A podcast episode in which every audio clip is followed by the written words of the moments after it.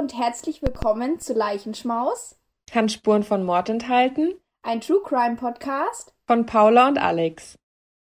Ich warne gleich schon mal vor, meine Katze ist heute in sehr guter Stimmung und tobt hier durch die Gegend und möchte meine Kopfhörerkabel essen und das Ladekabel aus der Steckdose ziehen. Also es könnte eventuell mal kurzzeitig etwas lauter werden.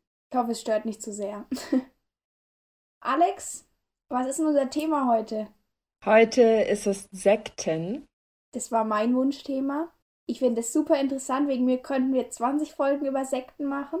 Es gibt auch echt richtig viele verschiedene Dokus. Also ich habe zwei Dokus angeguckt. Beide waren eineinhalb Stunden lang. Podcasts und ganz viele verschiedene Artikel und so. Ja, das ist richtig, richtig krass einfach. Ich muss gleich schon mal was sagen, Alex, was mir vorhin aufgefallen ist. Also, wir sagen uns ja nicht, welchen Fall wir haben, sondern machen das wie die meisten anderen Podcasts auch, dass wir uns halt nur so, so ein Hint schreiben. Also, wir machen immer die Anfangsbuchstaben.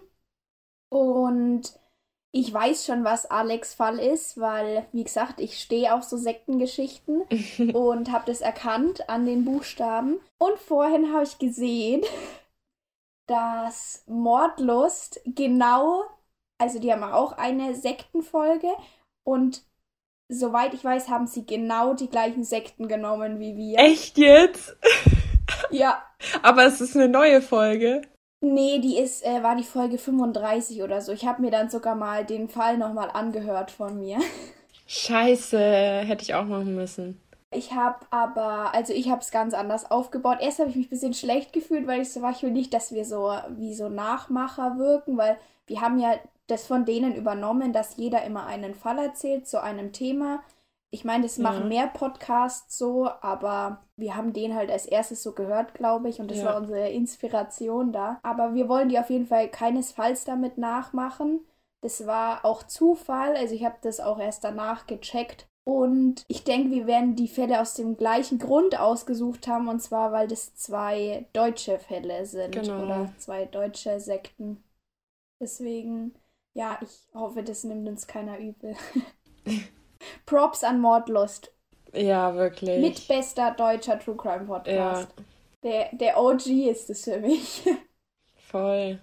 Genau, äh, wir hatten ja die letzten Wochen ein bisschen Probleme, gell, Alex? So, ich hatte kein Internet, die Folge kam dann nicht pünktlich. Dafür hatten wir technische Schwierigkeiten. Ja, ganze 45 Minuten. ja, ich hoffe, das wird uns nicht so übel genommen. Und wir haben schon richtig lange nicht mehr aufgenommen, weißt du das? Ja, voll. Aber wir hatten ja auch vorbereitet. Genau, seit dem 23. haben wir nicht mehr aufgenommen. Ja. Heute ist der 21. Januar, also fast einen ganzen Monat nicht mehr. Bist du aufgeregt? Nö, ich werde immer lockerer, muss ich sagen. Das ist schön. Und du? Ja, eigentlich auch. Also ich freue mich jetzt richtig, das dann zu erzählen. Aber du bist heute als erstes dran. Wenn du ja. willst, kannst du gleich loslegen. Ja, also hier nochmal an der Stelle, ich habe es heute mal ein bisschen anders versucht zu machen. Ja, viel Spaß beim Zuhören. Ich rede heute über die Colonia Dignidad. Entschuldigung. Harald wollte auch sagen, dass er sich jetzt freut, dass du jetzt anfängst. so, leg los. Es ist 1945 und Ende des Zweiten Weltkrieges. Viele Menschen haben keine Zukunft mehr vor sich. Deshalb richten sich viele an ihre Religion. Paul Schäfer, der Haupttäter meines Falles, arbeitete oder arbeitet als Jugendpfleger in einer evangelischen Kirchengemeinde von Gato in Berlin. Früher war Schäfer dafür bekannt, Sanitäter im Krieg gewesen zu sein und auch ein Glasauge zu haben. Paul Schäfer behauptet, Jesus würde durch ihn sprechen. Deshalb würde man auch keine Kirche brauchen. In dieser Kirchengemeinde war Schäfer zwei Jahre lang Mittelpunkt für die Kinder und auch für die Jugendlichen. Viele von ihnen wollten seine Nähe spüren, auch abends in seinem Zimmer. Dem Pastor ist das nicht geheuer. Er kündigt Schäfer mit der Begründung, er würde sektenartiges Verhalten fördern bzw. an den Tag legen. Nach diesem Vorfall zieht Paul Schäfer in den Wald. Dort können die Jugendlichen ihn ungestört besuchen. Abends erzählt Schäfer von einer Begegnung mit Gott. Er erklärt, Jesus habe ihn beauftragt, eine christliche Gemeinschaft zu gründen, in der die Mitglieder alles miteinander teilen. Mehrere Jahre zieht er durch Deutschland und predigt. Dadurch erlangt er viele Anhänger. 1956 findet er dann ein Stück Brachland mit einer Hütte. Also es war ein bisschen größer als eine Hütte. Jedenfalls liegt dieses Brachland in Nordrhein-Westfalen in Heide bei Siegburg. Er lässt sich dort nieder und diese Nachricht verbreitet sich natürlich auch sehr schnell bei seinen Anhängern. Er möchte ein Jugendheim aufbauen für arme Kinder und Jugendliche, aber auch für Waisenkinder. Und um an Geld ranzukommen, gründet Paul Schäfer dafür einen Verein. Dieser nennt er dann private soziale Mission. Die Anhänger müssen zum Aufbau des Vereins und auch als Zeichen der Treue zu Schäfer ihren ganzen Lohn und generell ihre Vermögen an den Verein spenden. Also ihr ganzes Vermögen. Noch während dieser Verein aufgebaut wird, ziehen die Kinder in die Baracken. Paul Schäfer nimmt dabei besonders gerne die Kinder von armen Familien auf, aber er manipuliert die Eltern so weit, dass er ihnen einredet, dieses Jugendheim wäre eine Entlastung für sie und so weiter.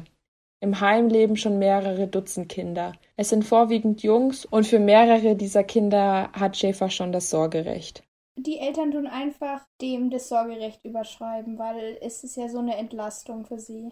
Ja, also ich habe das auch nicht ganz verstanden mit dem Sorgerecht. Also ich glaube, das gilt vor allem für viele Kinder, die halt auch keine Familien haben. Also so Waisenkinder oder so ja. ausgesetzt. Mhm, okay, ja. weil ich war gerade schon so, so einfach ist es doch gar nicht, dass man ja. das Sorgerecht für ein Kind bekommt.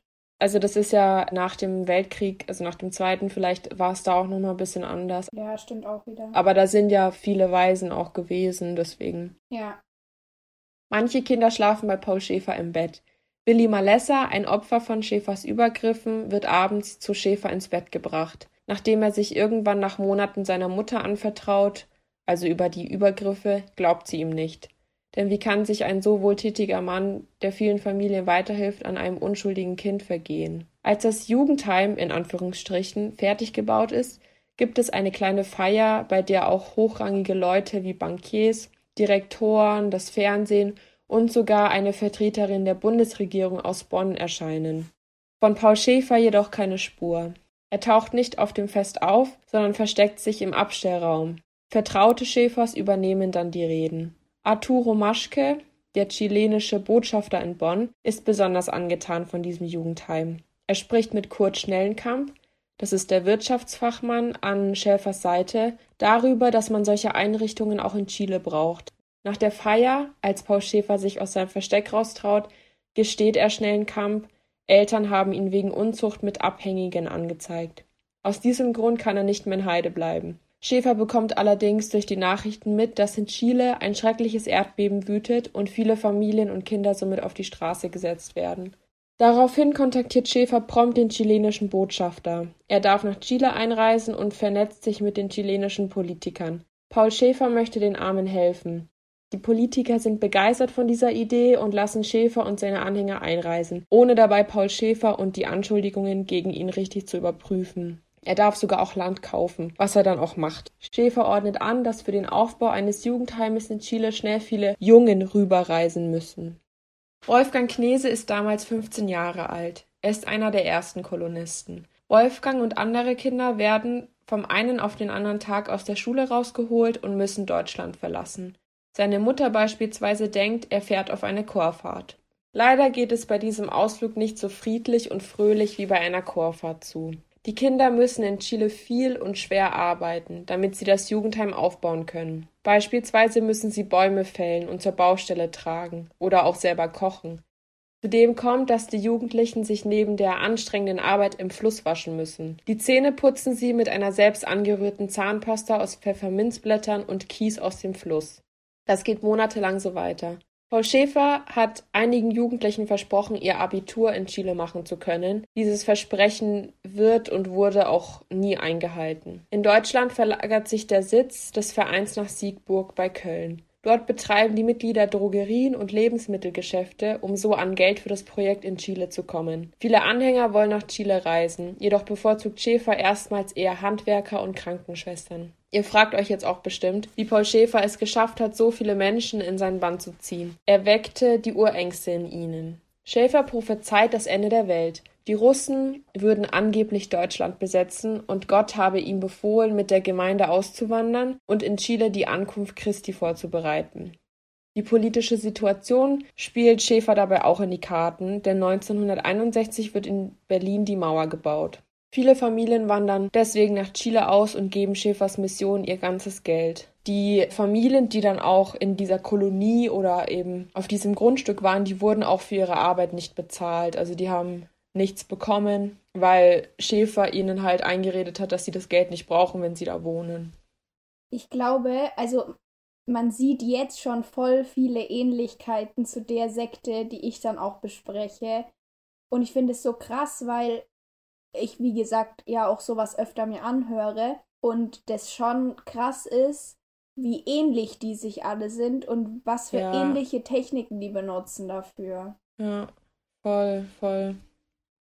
In der Gemeinde gibt es keinen Schulunterricht mehr. Die Kinder helfen mit, die Gemeinde aufzubauen. Die erste Schicht endet um 11 Uhr früh. Währenddessen steht Paul Schäfer erst auf. Er bekommt Frühstück angerichtet und nach dem Frühstück legt er sich wieder ins Bett und macht einen Mittagsschlaf, während alle anderen in der Kolonie weiterarbeiten. Am Abend nach der Arbeit predigt Schäfer oft bis Mitternacht. Kurz nachdem eine Vielzahl von Familien in der Kolonie ankommt, erklärt Schäfer ein bestimmtes Haus zum Kinderhaus. Er erklärt den besorgten Eltern, dies wäre nur vorübergehend. Doch leider wissen viele Kinder bald nicht mehr, wer ihre echten Eltern sind. Für Paul Schäfer war es jetzt jedoch noch leichter geworden, sich die Kinder jede Nacht zu sich zu holen. Das Geld ist sehr knapp, obwohl die Kolonisten von früh bis spät schuften. Also bittet Schäfer seinen Wirtschaftsfachmann Kurt Schnellenkamp um Rat. Dieser reist nach Deutschland, verkauft das leerstehende Jugendheim an die Bundeswehr und kauft im Anschluss verschiedene Maschinen und schickt diese dann nach Chile. In Chile kauft Schäfer währenddessen einen Steinbruch, in dem sie Schotter für die kaputten Dörfer und Wege herstellen können. Nach sechs Jahren ernten die Kolonisten dann endlich ihren ersten Weizen. Mittlerweile haben sie ihr eigenes Paradies geschaffen und können sich nun vollkommen Schäfers Mission widmen. Chilenische Kinder sind sehr oft Patienten im Krankenhaus der Colonia Dignidad. Sie müssen für ihre Behandlungen kein Geld bezahlen. In dieser Zeit sinkt die Kindersterblichkeit grotesk innerhalb kürzester Zeit und mit jedem geretteten Kind steigt auch das Ansehen für die Kolonie und für Paul Schäfer. Die Kinder dürfen aber noch nicht zu ihren Eltern zurückziehen, obwohl die Mitglieder der Kolonie schon so weit alles aufgebaut haben. Die Begründung Schäfers Privateigentum verderbe den Charakter. Schäfer will überall Kontrolle haben und Familien stören dabei. Eines Nachts, als Paul Schäfer mit anderen Jungs zum Jagen im Wald unterwegs ist, macht das Auto einen Ruck und ein Gewehr fällt aus der Halterung. Der Schuss trifft Paul Schäfer. Die Kugel geht von seiner Bauch- bzw. Beckengegend durch das linke Schulterblatt. So schnell wie möglich fahren die Jungs zurück zur Kolonie. Schäfer wird in das Krankenhaus in Santiago gefahren und dort behandelt. Ab jetzt müssen die Kolonisten Tag und Nacht für Schäfer beten. Während Schäfer mehrere Wochen lang um sein Leben ringt, arbeiten seine Anhänger weiter in der Gemeinde. Dafür sorgt nämlich eine Gruppe von Schäfer auserwählten Männern. Nach vielen Monaten geht es Paul Schäfer wieder besser. Jetzt steht für die Anhänger fest, er war von Gott gesandt. Solche guten Nachrichten müssen gefeiert werden. Doch als ein Mädchen mit einem anderen Jungen tanzt, fliegen alle Menschen aus dem Saal. Am nächsten Tag versammelt Schäfer alle Mitglieder der Colonia Dignidad und verbietet allen Mitgliedern das Tanzen sowie alle Feste und Feiertage. Und obwohl die Colonia Dignidad ursprünglich eine evangelische Gemeinde war, lässt Schäfer sich mit Pius, also dem Namen des Papstes, ansprechen. Außerdem müssen die Mitglieder täglich vor Schäfer eine Beiche ablegen. Damit erpresst Schäfer seine Mitglieder später. Diese Methode der Beichte nennt Schäfer Seelsorge. Wer Geheimnisse hat, macht sich schuldig. Die Kinder werden von der Seelsorge nicht verschont, auch nicht mitten in der Nacht. Wenn ihm die Beichte der Kinder nicht passte, wurden sie verprügelt und haben auch tagelang kein Essen und Trinken mehr bekommen. Also da hat auch eine erzählt, dass Schäfer mitten in der Nacht zu ihr gekommen ist und gefragt hat, was sie untenrum gemacht hat. Also damit hat er quasi ihre Intimzone gemeint und die war da mega jung, also so keine Ahnung, zehn oder so vielleicht, vielleicht jünger. Und sie war dann verwirrt, weil es mitten in der Nacht Nachtweise hat sie aus dem Schlaf geweckt und fragt sie dann sowas und sie meinte so nichts. Dann hat ein Onkel, also die haben die anderen Leute immer so Onkel und Tante und so genannt, der hat sie mit einem Gummischlauch verprügelt. Dann hat sie tagelang nichts zu essen und nichts zu trinken bekommen. Irgendwann mal hat Schäfer sie nochmal gefragt, was sie gemacht hat und dann ist sie halt total wütend gewesen, hat ihn angeschrien und hat ihm auch gesagt, äh, wenn er ihr nicht glaubt, kann er sie zu Tode prügeln. Und dann hat er aufgehört und sie musste nie wieder eine Beichte bei ihm ablegen. Der wollte nicht, dass es halt andere Leute mitbekommen. Und es war ein Kind. So krank. Ja. Aber generell Mädchen und Frauen waren nicht so viel wert für ihn, aber da gehe ich später nochmal drauf ein. Wie aus dem Nichts müssen Männer und Frauen und bei den Kindern waren es eben die Jungen und die Mädchen, die mussten voneinander getrennt leben. Schäfer macht Beziehungen unmöglich. Wenn dann aber doch mal beide Geschlechter auf einem Feld zusammengearbeitet haben oder sowas, dann durften die sich nicht in die Augen schauen. Die Kinder dürfen natürlich auch keine sozialen Kontakte knüpfen. Und das ist ja sehr schlecht für Kinder.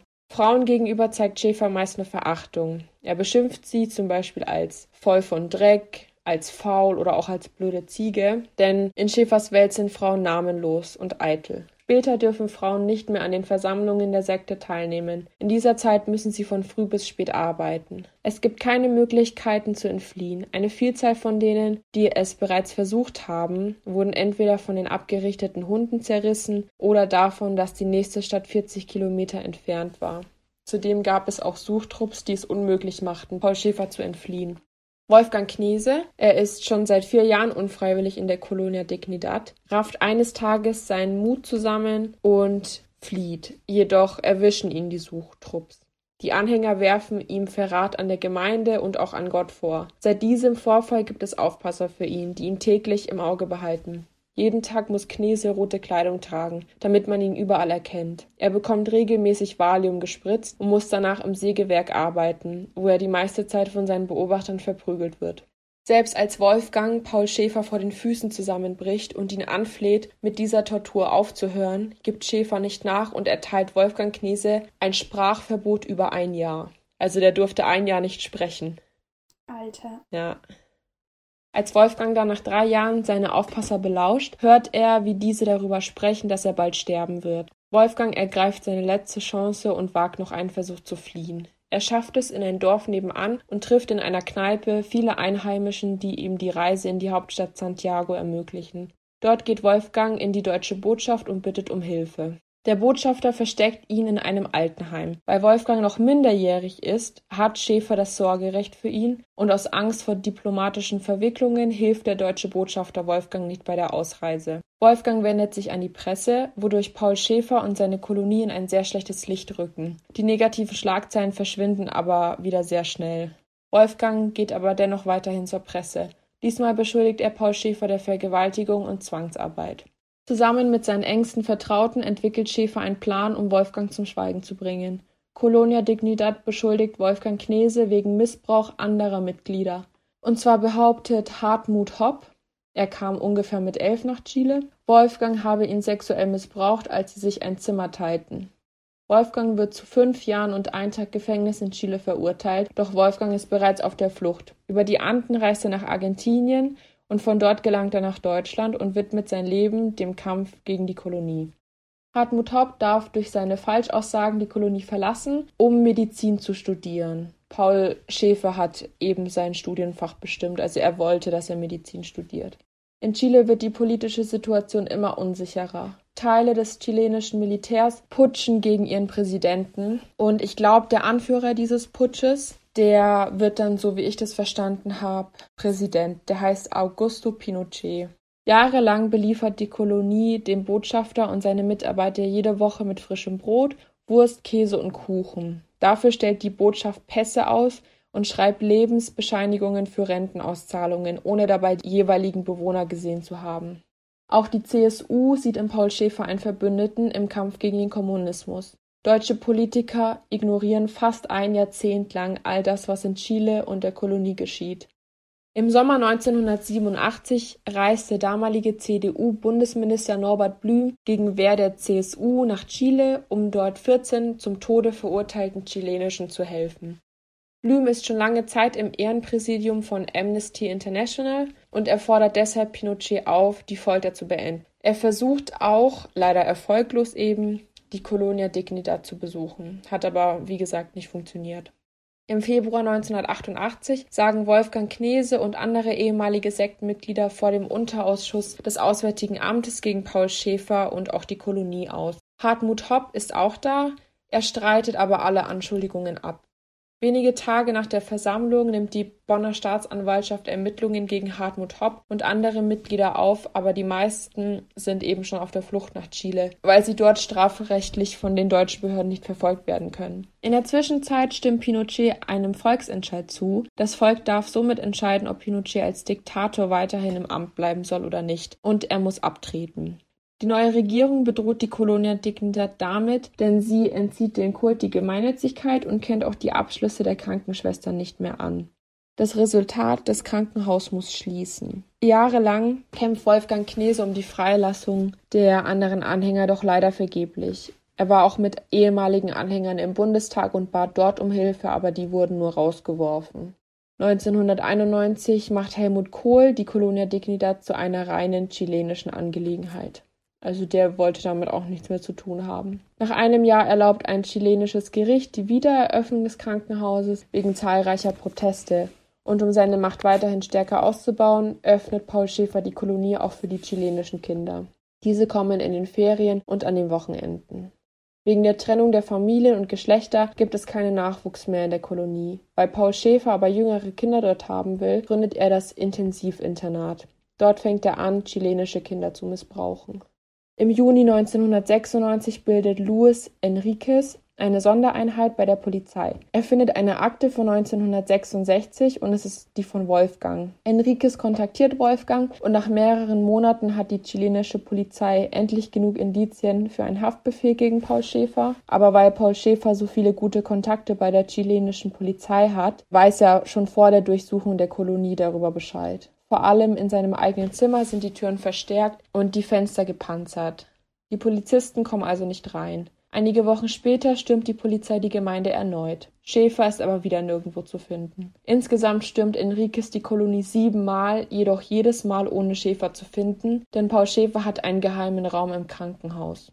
Es ist jetzt Juni 1997. Jede Nacht beseitigen die männlichen Anhänger die Spuren ihrer früheren Straftaten. Also sie verbrennen Dokumente, Filmmaterial, sie vergraben Granaten, Bomben und auch Pistolen oder werfen auch zum Beispiel Flammenwerfer in den Fluss. Währenddessen verschwindet Schäfer in einem unterirdischen Wohncontainer im Wald, aber selbst dorthin lässt er sich immer noch Jungen bringen, um sie zu missbrauchen.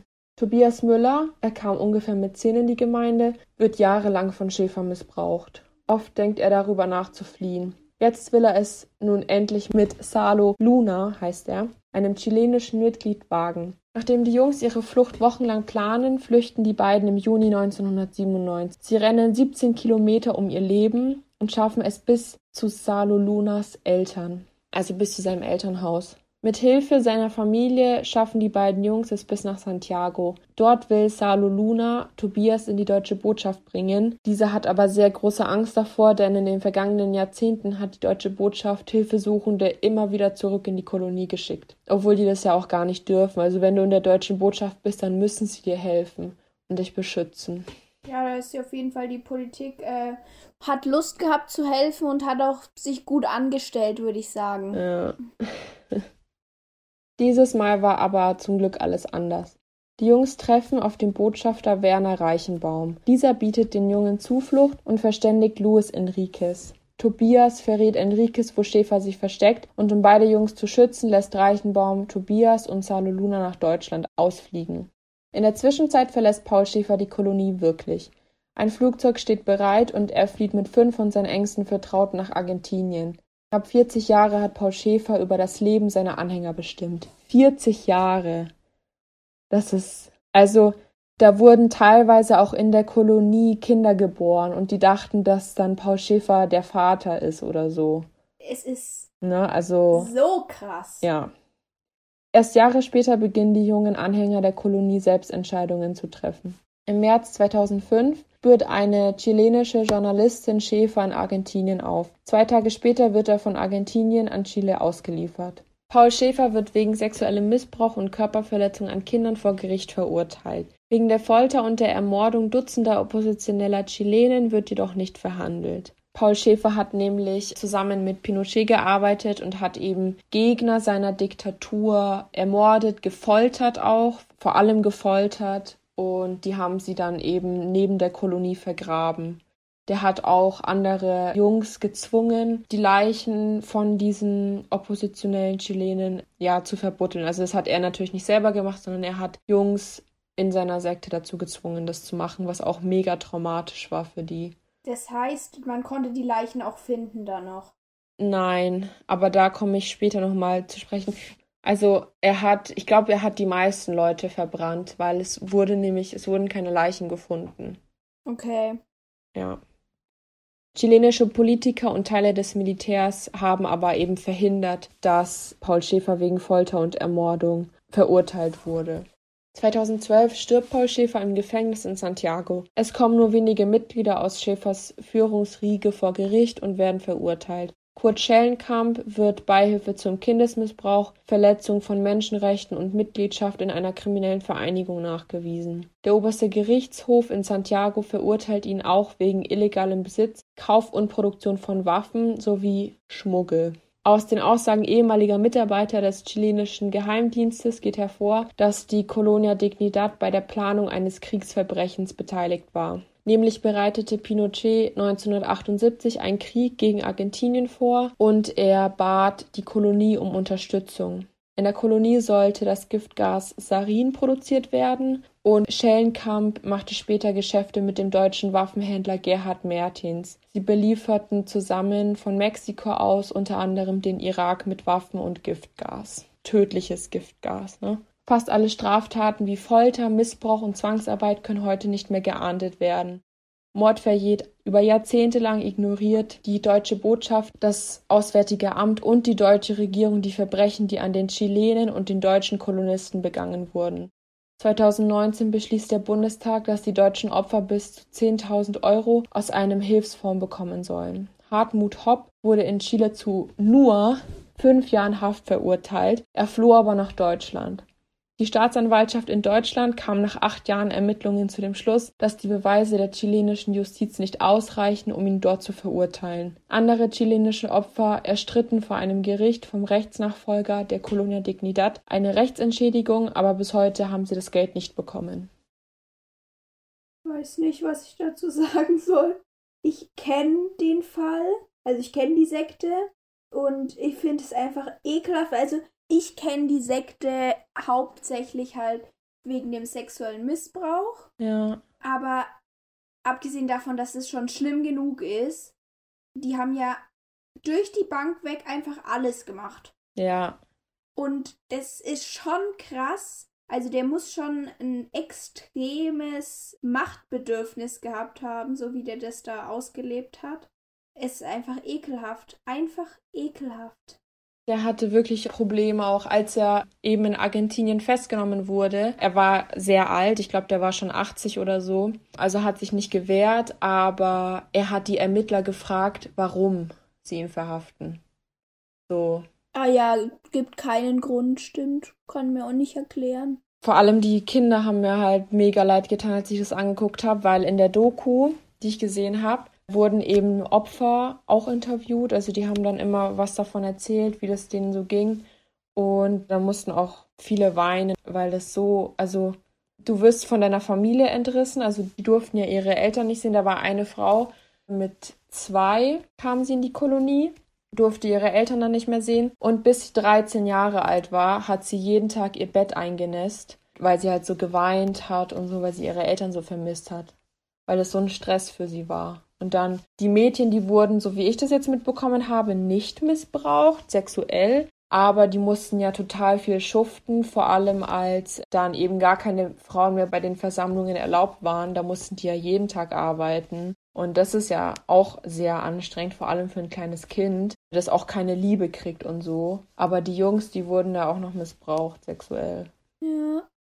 Ist eigentlich was bekannt über die Kindheit von dem? Also von dem Schäfer? Nee, also da habe ich jetzt tatsächlich nichts dazu gefunden, aber da habe ich auch nicht genauer nachgeguckt. Das muss ich mal machen. Weil ich denke mir halt, es ist schon, also wie kommt man dazu so? Man weiß ja, jemand kann nichts dafür, wenn er pädophil ist. Der ist ja eindeutig pädophil gewesen. Ja. Man kann aber was dafür, wenn man solche Handlungen begeht. Das ist natürlich klar. Aber für seine Neigung kann er nichts. Aber der Rest von dem, was er halt gemacht hat, diese Machtspielchen und dass er Frauen so extrem gehasst hat irgendwie. Hm. Also weiß ich jetzt nicht, da frage ich mich halt, da muss doch auch was in der Kindheit passiert sein, dass, Bestimmt. dass das so ist. Also ich will auch mit diesem, dass er nichts dafür kann, dass er pädophil ist, will ich jetzt nicht sagen, dass es voll okay ist, also gar nicht. Das ist natürlich nicht okay. Ja. Nur da braucht man das halt nicht weiter hinterfragen, warum ist er pädophil, weil das ist er halt einfach. Aber Ja. bei dem Rest, ich finde es schon extrem, wie er da, also dass er die dann halt auch so. Zwischenzeitlich hatte ich das Gefühl, das ist wie an der Mauer in der DDR. Also ich möchte es jetzt nicht zu 100% vergleichen, aber wenn jemand abhauen will und dann wird er wieder eingesammelt und wird er gefoltert und was weiß ich, Ja. schon sehr extrem. Ja, ich bin da ja jetzt leider nicht so genau drauf eingegangen, weil Paula hat ja vorhin gesagt, dass wir technische Schwierigkeiten hatten und irgendwie habe ich nicht alles von meinen Zusammenfassungen, aber Paul Schäfer war auch ein Nazi. Deswegen hat er sich auch so gut mit dem Pinochet verstanden, weil er ja ein Diktator war und also das hat ihm sehr gut in die Karten gespielt, dass Pinochet Leute loswerden wollte und er halt dann eben alles ausleben konnte, quasi an Folter und so, was er gegen die Menschen hatte. Da war auch einer, ein Mensch, ich habe jetzt vergessen, wie er hieß, ein Mann, der war einfach nur quasi im Urlaub in Chile und war aus Versehen in der Nähe von der Kolonie, ohne es zu wissen. Und dann haben eben die Polizisten, also die korrupten Polizisten, haben ihn eingesammelt und haben ihn dann in die Kolonie mitgenommen. Und der war eben Amerikaner und Jude. Fand Paul Schäfer natürlich gar nicht toll, dass er Jude war. Und dann hat er ihn auch wirklich richtig krass gefoltert, bis er dann am Ende gestorben ist. Richtig, richtig krank, dieser Mann. Also Ja. abartig einfach. Ekelhaft. Wirklich, also ich war auch total angewidert. Die haben total viele Sachen eben aufgenommen in der Kolonie. Also als ich die Dokus gesehen habe, konnte ich auch sehen, wie es da aussah, wie er selber aussah und sowas. Die Versammlungen, das war schon echt interessant. Aber ja, ich war, ich war mega angewidert und ich war einfach sauer. Also ich finde es auch krass, dass die deutsche Regierung nichts gemacht hat. Die hat nicht geholfen, obwohl sie helfen musste. Und die haben einfach die Augen verschlossen. Es hat die nicht gejuckt. Und auch die Verteidiger von Paul Schäfer, die haben gesagt, ja, er ist ja so alt und schwach und er kann seine Strafe nicht richtig absitzen, weil er schon ja so alt ist, so. Weißt du? Also, so das Ding ist, bei den Verteidigern sehe ich es ja noch, als Verteidiger kannst du es dir nicht aus und du musst den dann halt verteidigen. Ja, die müssen das machen. Und da ist scheißegal, wie Ja. nett oder toll der ist. Du musst, Ja. also du probierst ja immer das Beste da rauszukriegen. Das stimmt. Aber bei der deutschen Regierung, ich finde, es ist so richtig, richtig verkackt worden. Also die haben, also das, was die da gemacht haben, beziehungsweise nicht gemacht haben, das ist schon extrem. Ja, und wenn man sowas hört, dann denkt man auch voll darüber nach, was noch gerade abgeht, was die Regierung ignoriert, die deutsche, was in anderen Ländern so passiert. Auch, dass sie einfach im Irak da Waffen verkauft haben und sowas. Ja. Finde ich auch krass. Und Giftgas und so. Leider nicht alles so toll, wie man es sich wünscht. Ja. Ja, also es wird jetzt nicht, nicht wirklich besser mit meinem Fall, würde ich mal sagen. Es gibt auch sehr viele Ähnlichkeiten. Ich denke, da werden wir wahrscheinlich nachher auch nochmal drüber sprechen. Aber ich würde fast gleich anfangen, wenn es okay für dich ist. Ja, klar. Na dann. Als Robert Players Tochter Azara acht Monate alt ist, misshandelt er sie zum ersten Mal. Hm. Sie sitzt auf seinem Schoß. Er hält ihre Hände fest und befiehlt ihr, sei ruhig und sitz still. Das Kind schaut seinen Vater erschrocken an. Es windet sich und beginnt zu zappeln. Playa hält es noch fester und sagt, nein, still sitzen. Wow. Azara beginnt zu schreien. Sie biegt sich nach hinten, streckt den Rücken durch. Sie wehrt sich. Sie hat keine Chance. Ihr Vater drückt ihren Kopf mit der Hand auf ihre Brust. Sie brüllt. Auf ihren roten Wangen platzen Äderchen. Die Tortur heißt Restraint. Playa zieht sie eineinhalb Stunden lang durch. Heute, zehn Jahre später, schreibt er in seinem Buch Der Satan schläft nie, ich habe Asara niedergerungen, sie innerlich gebrochen. Wow. Er hat ein Buch geschrieben. Ja. Die Sekte, um die es bei mir heute geht, nennt sich die Zwölf Stämme. Und Robert Plyer ist in den 90er Jahren zur Sekte hinzugestoßen. Er war unzufrieden mit seinem Leben, hat studiert gehabt, erst was Technisches, Ingenieurswesen, genau, dann Sozialarbeit, war aber nicht zufrieden und war in so einer Hippie-Stimmung und hat nach einer alternativen Lebensform gesucht. Da hat er die Sekte in Südfrankreich besucht und ähm, am Anfang war das Ganze so ein Fest und dann haben die angefangen zu beten und zwar auf Englisch, das Evangelium und es hat ihn so berührt, dass er sich dann eben Anfang der 90er Jahre im Gebirgsfluss mit kaltem Pyrenäenwasser taufen hat lassen und dann war Teil der zwölf Stämme. Am Tag der Taufe wurde er mit Gott verbunden und hat auch nur noch für Gott gelebt.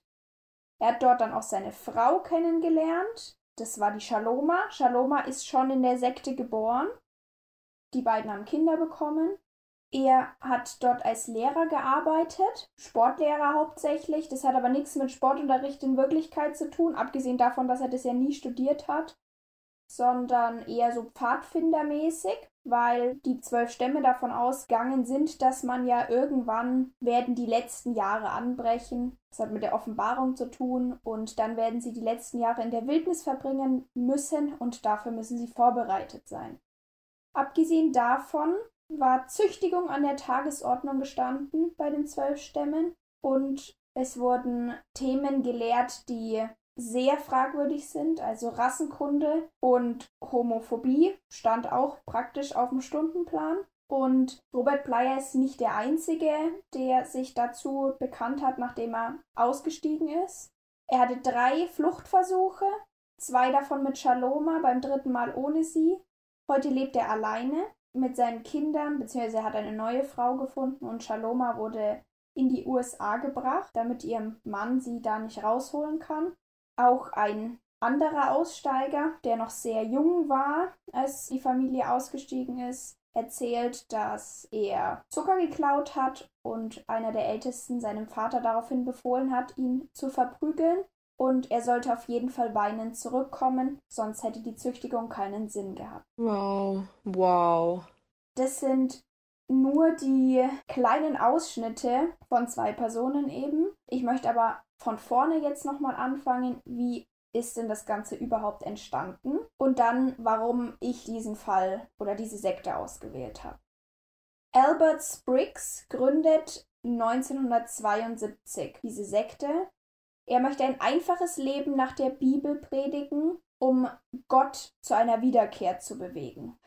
Spriggs wird 1937 in Tennessee geboren und hat eine relativ unauffällige Kindheit. Sein Vater erzieht ihn zu einem Christen. Die gehen mehrmals die Woche in die Kirche und von Anfang an ist körperliche Züchtigung ein großes Thema für den Vater und für Albert.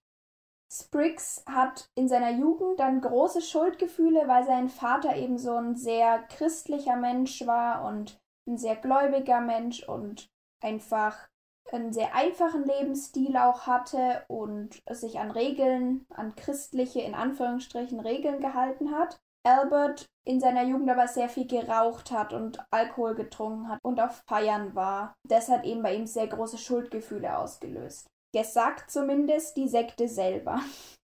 Mit 19 hat er dann das erste Mal geheiratet. Er war sehr sportlich und hat Football gespielt. Das heißt, er war sehr gut aussehend auch für die Frauen und hat schnell auch äh, Freundinnen gefunden. Zur gleichen Zeit hat er dann eben auch wegen dieses Footballspielens ein Stipendium bekommen und hat Psychologie studiert. Die Ehe ist aber eigentlich kurz danach schon wieder in die Brüche gegangen und 1962 kam es dann zu seiner zweiten Hochzeit. Das war mit 25. Zur gleichen Zeit hat er dann auch ungefähr sein Studium beendet und musste zum Militär, denn zu der Zeit war ja Vietnamkrieg und da wurde er eingezogen. Dort hat er Rekruten untersucht auf ihre Tauglichkeit, ob sie eben in Krieg können oder nicht, weil er ja Psychologie studiert hatte. Er blieb ein Jahr lang beim Militär und kehrte dann 1963 zurück. Im gleichen Zeitraum hat dann auch seine Frau ihren ersten Sohn bekommen. Dann arbeitete er als Lehrer und Berufsberater. Kurz darauf, also man weiß nicht den genauen Zeitraum, zwischen 63 und 66 hat er dann bei Dixie Yarns das ist eine Teppichfirma gewesen, soweit ich weiß, als Personalleiter gearbeitet, was eine große Ehre war, weil sein Vater hat da auch sein ganzes Leben lang schon gearbeitet. Doch auch da haben ihn diese Schuldgefühle wieder eingeholt, weil er den Lastern seiner Jugend wieder verfallen ist. Also er hat wieder angefangen zu rauchen und zu trinken, quasi, oder wie? Exakt. Hm. Exakt, das hat wieder angefangen. Seine Ehe hat zu dem Zeitpunkt auch schon wieder angefangen zu kriseln und 1968 ist dann die Ehe wieder in die Brüche gegangen, also zweite Ehe war dann vorbei. 69 kam dann die dritte Hochzeit, da war 32 und er arbeitet dann als Reiseleiter, aber auch die Ehe fing gleich wieder an zu kriseln eigentlich. Daraufhin beschloss er, er braucht eine Auszeit und wollte seine Familie in Kalifornien besuchen. Auf dem Weg dahin traf er einen Freund in Alabama und der bot ihm an, in einer so einer Kirmesbude zu arbeiten. Da hat er gesagt, na klar, das mache ich, so aus Spaß. Das soll das erste Mal gewesen sein, wo er Gott zu sich hat sprechen hören. Und kurz darauf beschloss er dann, er müsse jetzt nach Kalifornien umziehen und schloss sich dort der Jesus People Bewegung an. Das ist auch so sektenähnlich. Die hatte eben einen sehr großen Einfluss auf ihn, auch später beim Aufbau seiner eigenen Religionsgemeinschaft. Die dritte Ehe scheiterte dann natürlich auch 1971. Da war er dann 34 und er beschloss daraufhin sein Leben Gott zu widmen und ab jetzt zu missionieren. Er fing als Prediger in Santa Barbara, Kalifornien an und in Jackson Hole, Wyoming. Reiste also durch die Gegend, wollte eben die Leute zum richtigen Glauben hinführen.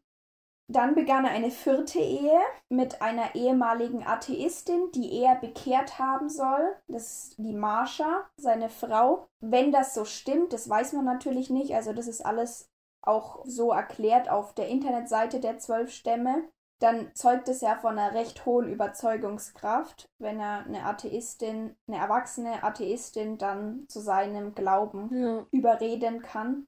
Die beiden zogen dann nach Chattanooga, Tennessee. Und dort trat er der Presbyterianischen Kirche bei. Ich muss jetzt ehrlich gestehen, ich habe jetzt nicht die Jesus People und die Presbyterianische Kirche, da habe ich mich jetzt nicht super weiter informiert weil es soll ja um seine Religion im Endeffekt dann gehen. 1972 öffnete er dann auch sein erstes Café, das nennt sich Lighthouse. Und da predigte er zu den Anhängern und Jugendlichen, also es waren vor allem Jugendliche, die da nach der Uni praktisch hingegangen sind und da gab es lecker Essen und was weiß ich und er hat dann Predigten gehalten. Und diese Leute nannte er Light Brigade. Das ist nach einem Gedicht, ich weiß nicht von wem, aber das Gedicht geht auf jeden Fall um einen Krieg und da hat er eben dieses Lighthouse und Light Brigade rausgenommen. 1973 hat er dann sein erstes Yellow Daily eröffnet. Das war eben eine bestimmte Form von Restaurants. Und dort hat er seine Rekruten arbeiten lassen. Die haben kein Geld dafür bekommen aber eben freie Kost und Logis. Das ist so ähnlich wie jetzt bei dir vorhin auch, dass man kein Geld bekommt, weil man darf ja da wohnen und kriegt ja alles. Dadurch hat er natürlich noch höhere Gewinne gemacht und konnte bald neue Cafés in Alabama und Georgia eröffnen. 1975 kam es dann zu einer größeren Wende in seinem Leben, denn Spriggs und seine Anhänger wollten eben in eine presbyterianische Kirche gehen die war aber geschlossen, weil an dem Tag Super Bowl war. Das lehnte er extrem ab, denn man würde ja somit das weltliche Leben über das Göttliche stellen mhm. und das geht nicht und hat daraufhin beschlossen, nun seine eigene Kirche zu gründen. Die nannte er dann Vine Christian Community Church und versammelte sich immer mit seinen Anhängern sonntags im Park, wo er dann auch gepredigt hat und es nannte sich Critical Mass, also kritische Masse oder Messe. Die waren immer super spontan, die Predigten. Das hat seine Vorstellung von Kirche immer ausdrücken sollen. Also er wollte zeigen, dass man selber seine eigene Kirche sein muss und dass es der Lebensstil sein soll von den Menschen. Und daraufhin begann er auch das Christentum, wie es die meisten ausleben, als große Hure oder Hure von Babylon zu bezeichnen und mit Satan zu vergleichen. Seine Kirche wäre die einzige, die zur Wiederkehr Gottes führen würde. Er wollte damit ausdrücken, wir als Vine Christian Community Church müssen gegen alle anderen vorgehen. Wir gegen sie. Die Lebensweise in seiner Kirche hat in Kommunen stattgefunden. Die Leute lebten dort und arbeiteten dort. Es gab eine hierarchische Gliederung. Die Menschen nannten sich Brüder und Schwestern. Das ist ganz oft so, um eben dieses familiäre darzustellen. Und Frauen waren klar untergeordnet. Das war ja bei dir auch so.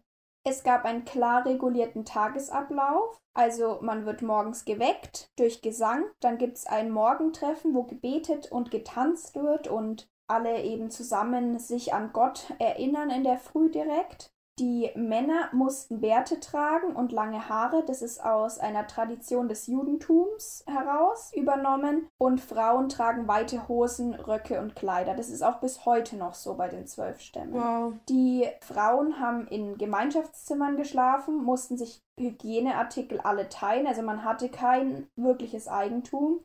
Ich denke, bei Männern war das genauso. Sie dürften sich auch nicht selber Klamotten kaufen, wenn man was Neues gebraucht hat, ist man zu den Leuten gegangen, die fürs Geld zuständig waren und die haben dann eingekauft. Und soweit ich weiß, machen die das heute eben auch noch so. Das Ganze nennt sich Milieukontrolle, dass man die Leute immer mehr einkapselt und eben sie als Brüder, Schwestern bezeichnet, sie in Kommunen leben lässt, dort auch arbeiten lässt und ihnen kein eigenes Geld und keine Möglichkeit mal rauszukommen gibt entfernt man sie immer weiter von Außenstehenden und kann eben die Glaubenssätze so auch viel besser in sie reinprügeln, in Anführungsstrichen. Die Menschen arbeiten ungefähr zwölf Stunden Schichten, auch in diesen Yellow Dailies, eben auch auf dem Feld oder sonst wo.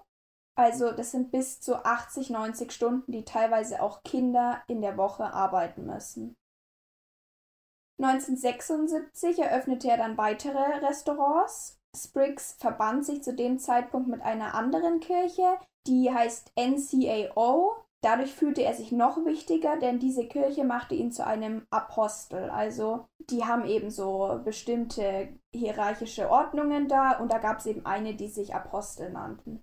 Das war sehr hohes gewesen. Er schrieb daraufhin auch ein Essay darüber, wie wichtig es ist, dass man seine Eltern ehrt und dass er das eben auch macht und wie wichtig er das für die Kinder findet und dass das eben großer Glaubenssatz für ihn ist. Das Problem ist, wenn die Eltern nicht in der Sekte drin waren, dann waren sie Abtrünnige und dürften nicht geehrt werden. Dann waren sie Anhänger von Satan eigentlich wollte er damit sagen, ich muss geehrt werden, ich bin euer großer Vater und alle, die Außenstehende sind, sind nichts wert. Was? Die Geschäfte von Spriggs hatten zu dem Zeitpunkt extrem hohe Einnahmen, es waren auch ganz schön viel schon, und die flossen direkt in die Kirche. Er musste nämlich keine Steuern zahlen, weil es ja eine Kirchengemeinschaft war.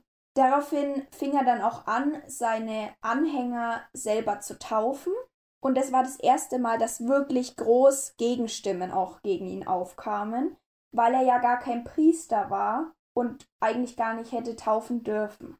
Da haben dann auch ehemalige, die zu dem Zeitpunkt schon ausgestiegen sind, eben von diesen 80 bis 90 Stunden Arbeit erzählt, öffentlich. Und dass, wenn man mal zweifelte, dass ein Zeichen dafür war, dass Satan über einen gekommen wäre dass man so viel arbeiten musste, dass man nicht mehr selber denken kann, weil nur dadurch der Glaube noch stärker werden konnte und dass in den Kommunen bis zu 40 Leute zusammen wohnten und eben die restliche Welt Reich Satans wäre. Das Ganze hat aber keinen großen Einfluss auf ihn gehabt. Seine kirchlichen Immobilien hatten inzwischen schon 100.000 Euro an Vermögen angesammelt. Ihm war das ziemlich egal, was da draußen gesagt worden ist. Das konnte ihm eigentlich nichts anhaben und den Mitgliedern auch nicht. Also die haben sich davon nicht beeinflussen lassen. Es waren halt Abtrünnige. 1977 gab es dann die ersten Ermittlungen gegen ihn, weil Kinder eines Nichtmitglieds in verschiedene Staaten gebracht wurden. Und zwar war das eine Frau, deren Mann eben Teil der zwölf Stämme war. Die teilten sich das Sorgerecht und als sie die Kinder haben wollte, haben die zwölf Stämme die einfach im ganzen Land verteilt, damit sie ihre Kinder nicht mehr finden kann. Alter, wie asozial. Genau, als das eben an die Öffentlichkeit getreten ist, haben auch Unis ihren Studenten verboten, die Yellow Delis zu besuchen und Kirchen haben davor gewarnt, dass man sich dieser Sekte nicht anschließen soll. Zu dieser Zeit kam dann auch das erste Mal das Thema der Kindesmisshandlungen auf, denn ehemalige fingen an zu berichten, dass die Kinder dort täglich geschlagen werden, wenn sie unaufmerksam waren, wenn sie eine zweite Portion essen wollten und eigentlich wegen allem, was man als Kind mal macht. Außenstehende haben auch berichtet, dass die Kinder extrem ungepflegt aussahen. Diese Kindesmisshandlung hat die Wurzeln wahrscheinlich in Spriggs eigener Erziehung. Wie ich ja schon gesagt habe, wurde er von seinem Vater auch geschlagen.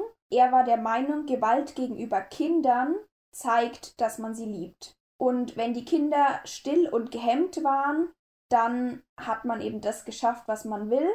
Aber eigentlich ist das ein Riesenzeichen für Kindesmissbrauch und nichts Gutes.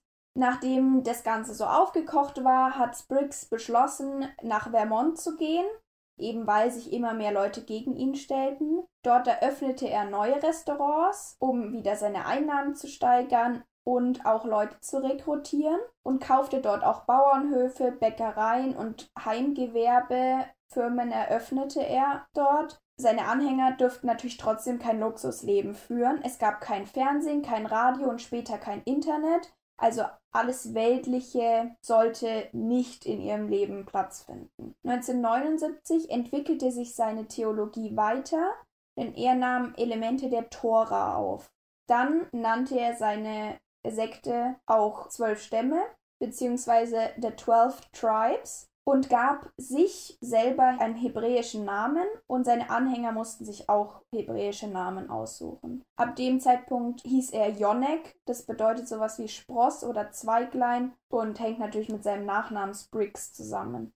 Zu dem Zeitpunkt fing er dann auch an, Rassenideologie und homophobe Denkweisen aufzunehmen, also sowas in Richtung manche Menschen müssen als Sklaven arbeiten, weil sonst haben sie keinen anderen Nutzen. Wow. Genau. Aber waren es dann Menschen mit quasi anderer Hautfarbe und sowas oder egal wer? Ja, genau, also mit anderer Hautfarbe. Er hat zu dem Zeitpunkt dann eben auch eingeführt, Disziplin ist erst dann erreicht bei Kindern, wenn man blaue Flecken sieht.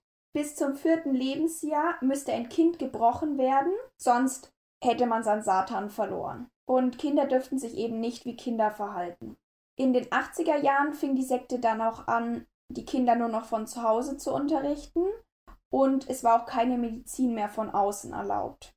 Denn Krankheiten entspringen Sünde und da hilft nur Beten und Beichten.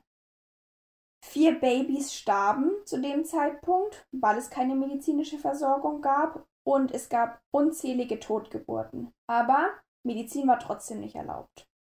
Die zwölf Stämme schafften Kinder dann auch in andere Länder, um sie von den Eltern wegzuschaffen, wenn diese sie zurückholen wollten. Denn wer Spriggs in Frage stellte, stellte Gott in Frage und hatte somit kein Recht auf seine Kinder. Alter, der ist ja auch richtig größenwahnsinnig. Absolut. Die Sekte gibt's inzwischen in Deutschland, Frankreich, Australien, Spanien, Südamerika und ich habe auch, also sorry, dass ich dich jetzt unterbreche, aber als du mir die Anfangsbuchstaben vom Fall geschickt hast, da wusste ich erstmal nicht, was du meinst, aber ich habe auch auf jeden Fall schon von der Sekte gehört. Ja, und warum du davon gehört hast, da gehen wir dann auch noch drauf ein.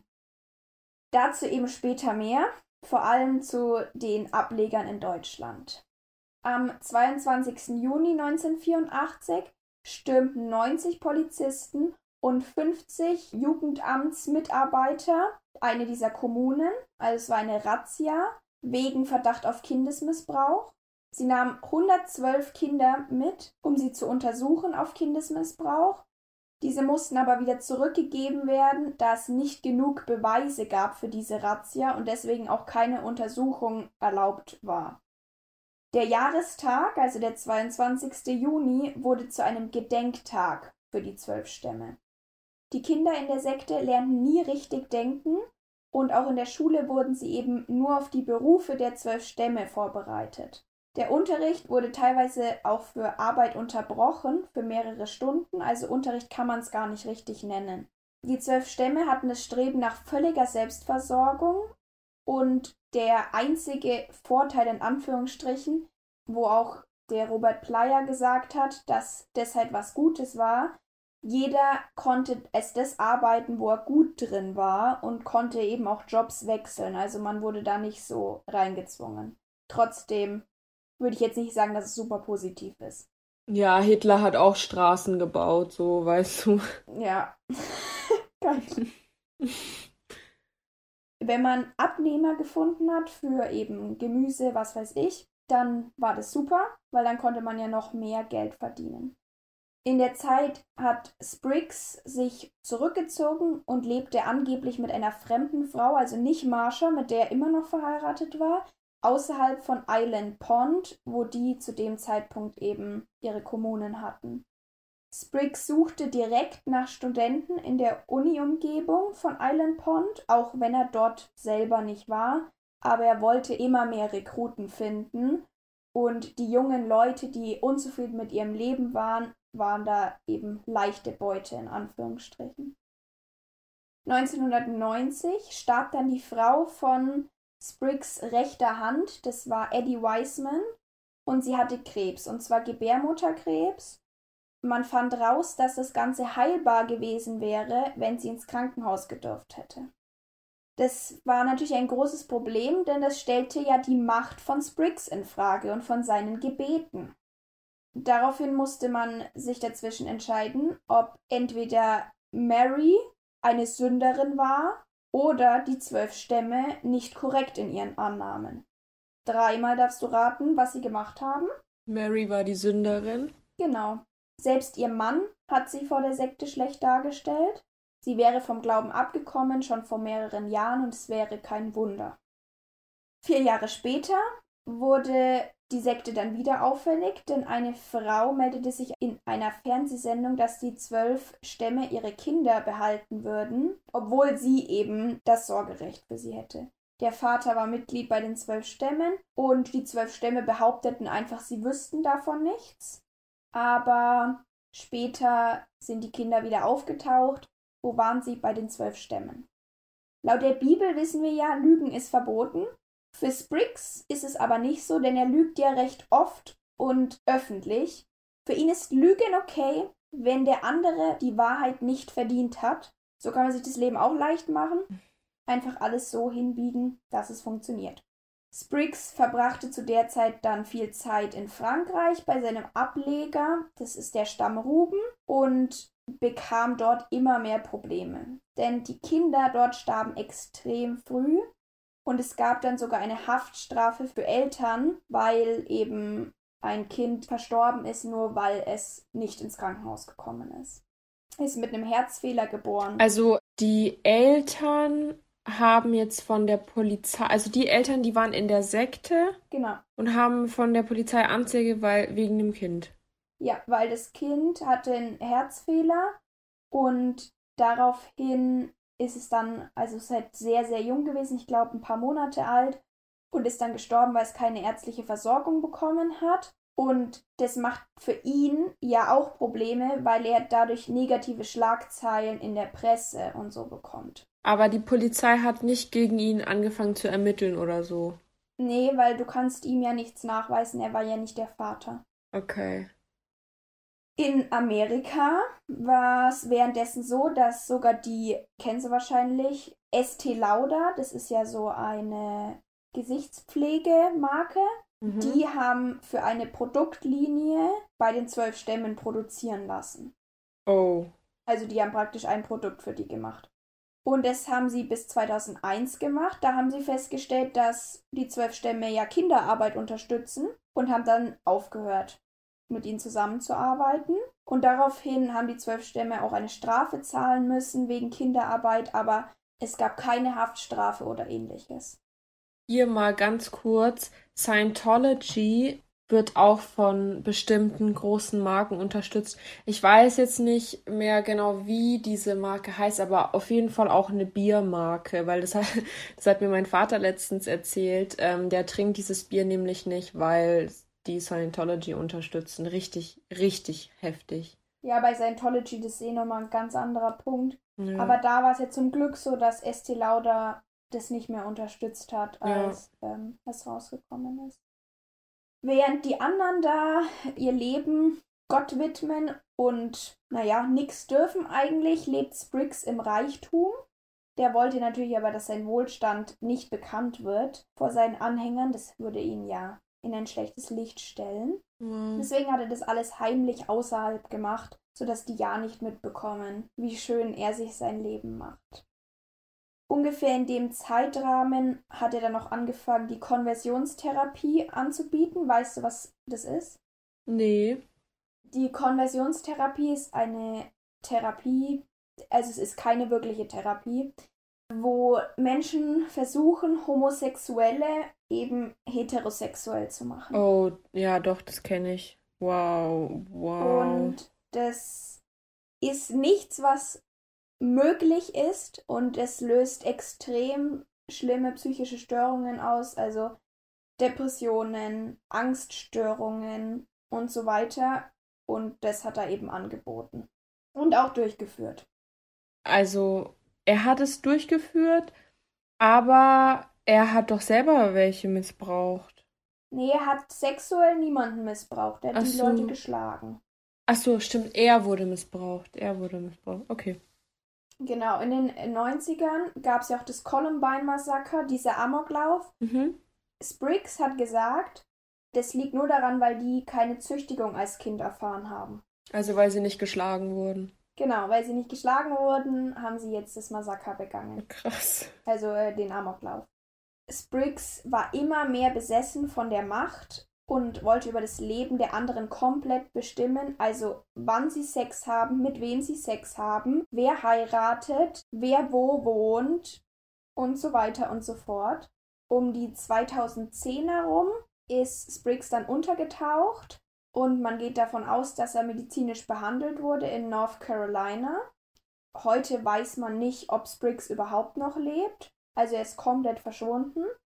Aber man geht davon aus, dass sie das verheimlichen, weil wenn er tot ist, würde das seinen Glauben ja in Frage stellen. Also ist er einfach weg.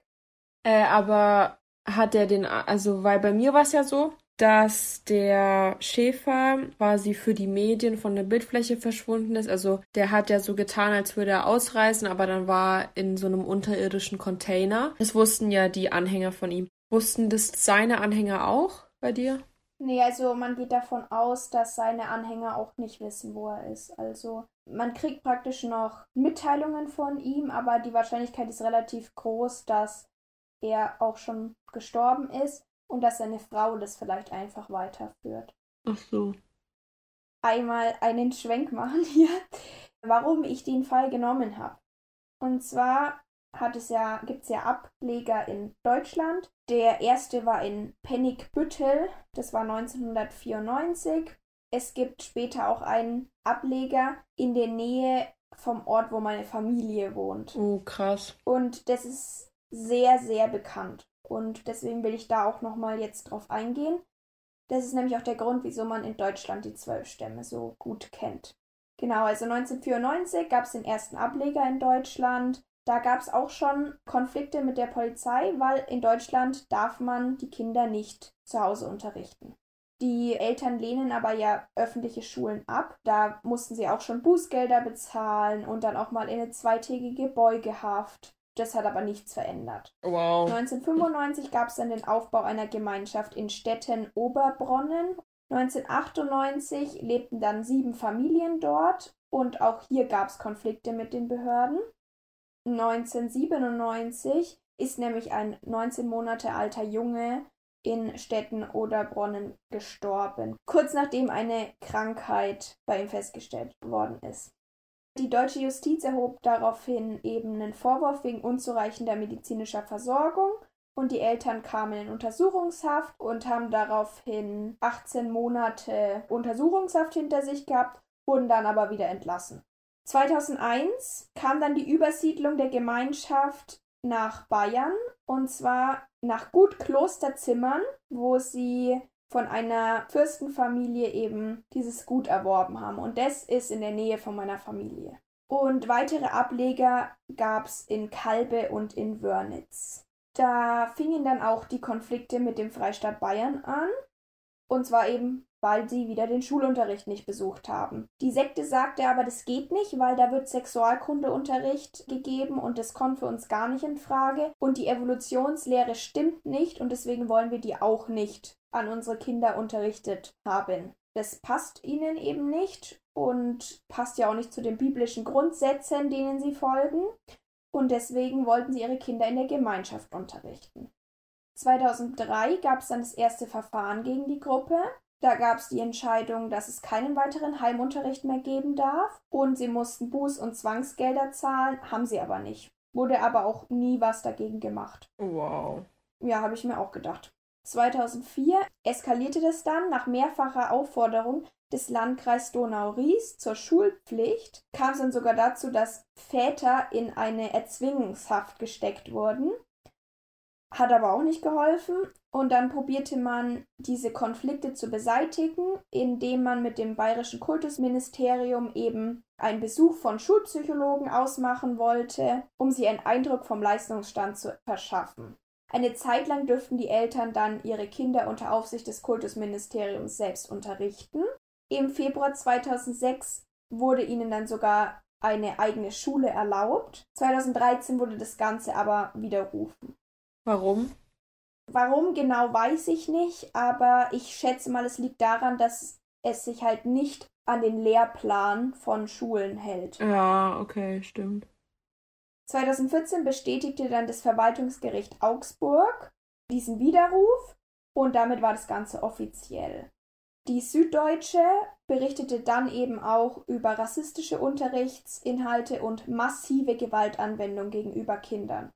Kleinkinder wurden in Tücher gewickelt, sodass sie nicht mehr strampeln konnten, bis sie aufgehört haben. Wow. Kinder ab dem zweiten Lebensjahr wurden mehrmals täglich mit Birkenruten geschlagen. Ab dem zweiten Lebensjahr. Ja, weil man muss ja die Kinder vor dem vierten Lebensjahr zur Disziplin bringen. Oh Mann, da hat das Trauma schon angefangen, bevor sie richtig denken können. Das ist richtig traurig. Ja. Dann kommen wir auch zum großen Wendepunkt praktisch. Und zwar gab es eine investigative Reportage von RTL zu dem Zeitpunkt. Da ist der RTL-Reporter Kunig eben in diese Sekte, hat sich einschleusen lassen, hat sich im Bart wachsen lassen und so. Und konnte dann nach Monaten feststellen, wo er auch mehrmals nochmal die Sekte verlassen hat, weil er dachte, er ist aufgeflogen, dass die Kinder mit Rohrstöcken geschlagen werden. Der hat nämlich Kameras installiert und hat dann, als er abgehauen ist, die Kameras eingepackt und das Videomaterial danach ausgewertet. Und da konnte man zum Beispiel sehen, wie die Kinder in einen dunklen Raum geführt werden, also wo es immer dunkler geworden ist. Und an der Wand waren Stöcke in verschiedenen Größen. Die Kinder mussten dann ihre Hosen ausziehen, also runterlassen. Und dann wurden sie, so lange wie die Erwachsenen Lust hatten, auf den Hintern geschlagen. Oh.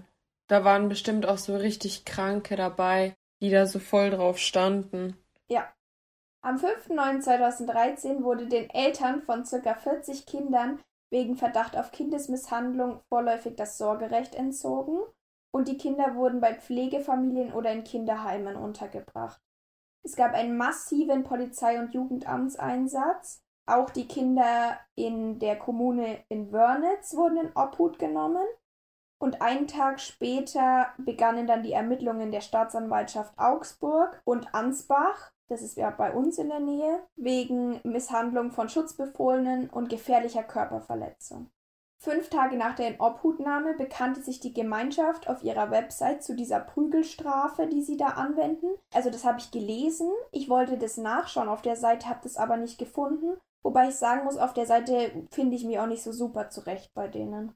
Elf Kinder wurden dann am 5.9.2013 wieder zurückgegeben an ihre Eltern da sie nicht in den Landkreisen gemeldet waren und deswegen ja auch gar nicht von dem Jugendamt dort in Obhut genommen werden hätten dürfen. Sechs Kinder dürften aufgrund ihres Alters zurück zur Familie. Da habe ich einmal gesehen, weil sie alt genug waren, also älter waren und da nicht mehr so geschlagen wurden. Und einmal, dass sie jünger waren. Ich glaube eher das Ältere, weil das macht mehr Sinn. Ja. Zwei Kinder unter 14 Jahren flohen zurück und versteckten sich auf dem Gelände in Klosterzimmern. Und Mitte September 2013 konnten dann Kinder, die nur zu Besuch waren, dort wieder in ihre Familien zurückgegeben werden. Gegeben klingt so komisch, aber ihr versteht mich schon. Zu den anderen gab es dann erstmal keine Entscheidung.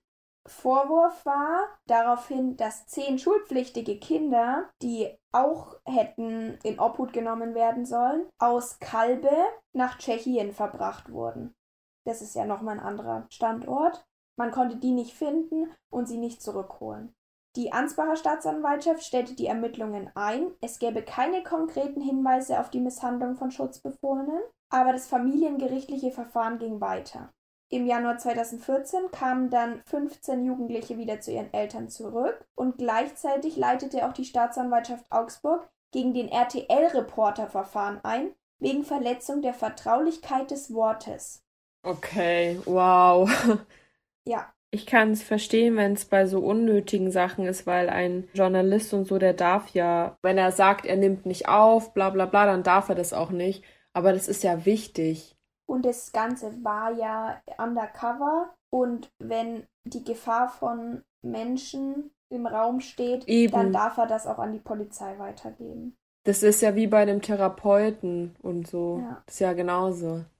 Das Ermittlungsverfahren wurde allerdings daraufhin eingestellt dann auch wieder. Die zwölf Stämme gingen gegen das Jugendamt vor, wegen sämtlichen Gründen, die sie erfunden haben, und auch gegen den RTL-Reporter.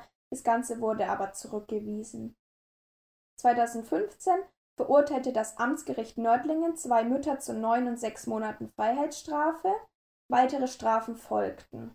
Im Spätsommer 15 kündigte daraufhin die Sekte den Umzug nach Tschechien an. Am 21.06.2016 wurde eine ehemalige Lehrerin der zwölf Stämme vom Landgericht Augsburg zu zwei Jahren Haft ohne Bewährung verurteilt. Es war die erste Straftat der Sekte, wo das Gericht sich gegen eine Bewährung entschieden hat. Denn die Lehrerin hat Kinder mit der Rute mehrmals täglich geschlagen. Ein Jahr später übersiedelten die zwölf Stämme, also die restlichen Mitglieder, nach Skalna glaube, das spricht man so aus, das ist in Tschechien. Denn dort ist körperliche Bestrafung nicht ausnahmslos untersagt und sie können praktisch ihre Kinder, also sie können sie jetzt nicht einfach verprügeln, aber es gibt mehrere Gesetzeslücken, die ihnen das praktisch möglich machen. Und diese Doku, die da damals rausgekommen ist, die kann man jetzt nicht mehr sehen, aber die war extrem krass und egal was man jetzt sonst von RTL hält, der hat auf jeden Fall da echt was krasses aufdecken können und hat auch gesagt, dass dem Jugendamt eigentlich klar war, dass da was nicht stimmt, aber sie hatten einfach nicht genug Beweise. Hm. Und er hat die dann praktisch geliefert. Und das war eine riesen Ermittlung damals, war auch immer in der Zeitung. Und ich habe da auch schon öfter mit meiner Tante drüber geredet, die halt auch meinte, dass es einfach so krass war, weil man gesehen hat, was da nebendran passiert. Und es ist eben so, dass die zwölf Stämme heute noch in verschiedenen Ländern gibt und dass sie da ihre, ihren Glauben so ausleben, wie sie das wollen und es kaum wirkliche Strafen gegen sie gibt. Wow.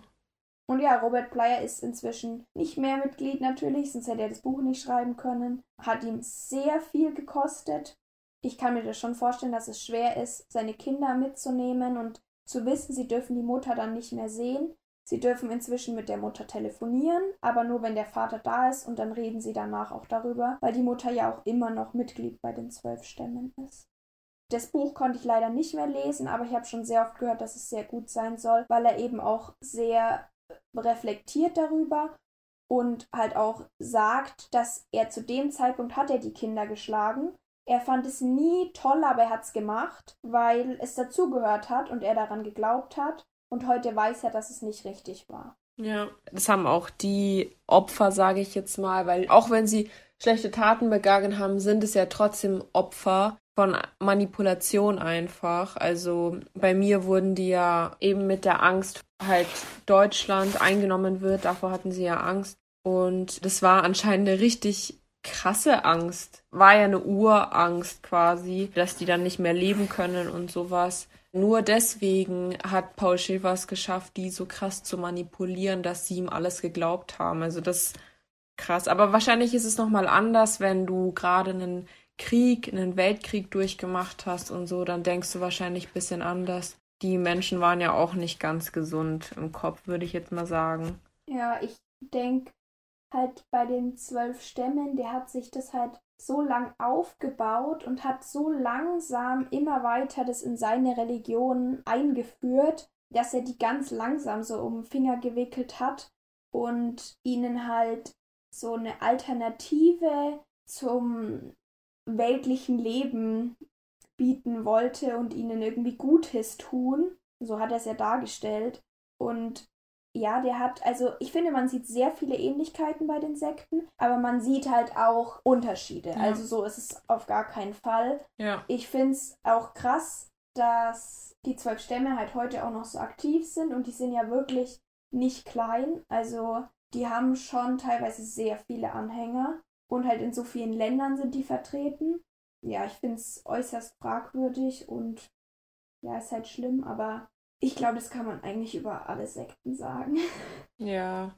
Ich denke, das Problem ist auch, es gibt ja, also ich habe jetzt nicht ganz mitbekommen, wie lange die Sekte bei dir jetzt ging. Wie lange ging das? Das geht ja immer noch. 1972 hat er die Sekte gegründet. Genau. Offiziell. Weil bei mir, bei der Colonia Dignidad, da, also hat ja nach Ende des Zweiten Weltkrieges angefangen und es ging ja ungefähr 40 Jahre lang so. Und es gab ja viele Opfer und Menschen halt, die in der Sekte geboren wurden, die sind dort aufgewachsen, haben dort halt normal gelebt, also den Umständen entsprechend normal, sage ich jetzt mal. Und da gab es auch viele, die versucht haben zu fliehen, aber dann auch immer wieder zurückgekommen sind, weil sie nicht wussten, was sie mit ihrem Leben anfangen sollen. Ja, so ist es bei der Frau von dem äh, Robert auch gewesen. Weil, also da war einer, der hat, glaube ich, fünfmal versucht zu fliehen und jedes Mal ist er wieder zurückgekommen, weil er sich dann Gedanken darüber gemacht hat. Er konnte sich nicht vorstellen, wie ein Leben außerhalb der Sekte aussieht, weil er nur die Sekte kannte. Das war halt sein Leben.